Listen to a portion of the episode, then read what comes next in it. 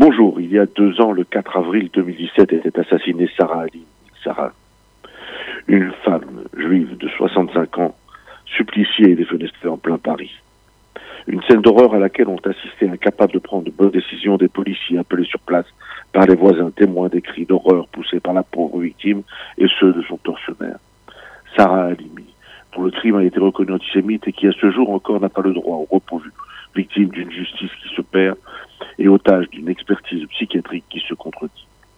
Oui, il est fou qu'au XXIe siècle, en plein Paris, et devant la police, un monstre puisse menacer, pénétrer chez une femme seule, la violenter, la torturer, la défenestrer. Oui, il est fou qu'une telle haine et violence puisse exister. Oui, il est fou de voir des humains se transformer en bêtes humaines. Oui, il est fou de voir revenir les vieux démons du racisme. Oui, il est fou de voir le terrorisme frapper partout. Oui, ils sont fous, ceux qui ont frappé à Paris, à Nice, Christchurch, à Bruxelles, à New York et en Israël.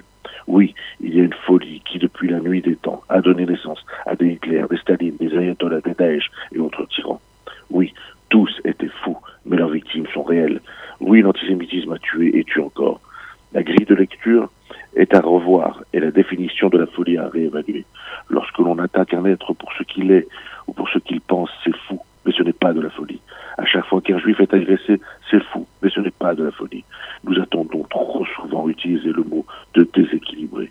Certes, il ne faut pas être normal pour être raciste ou antisémite, mais cela ne peut être une excuse, ni un bouclier, ni un paravent juridique, car ils sont nombreux, ceux qui regardent et attendent pour passer à l'acte. L'assassin de Sarah Halimi est un fou pour avoir commis une telle horreur, mais il est un assassin antisémite qui ne peut échapper à la justice au nom d'une expertise qui se perd et ne sait plus lire la réalité qui tue aujourd'hui.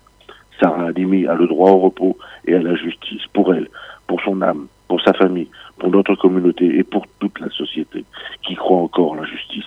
La décision est entre les mains du juge d'instruction. Il serait fou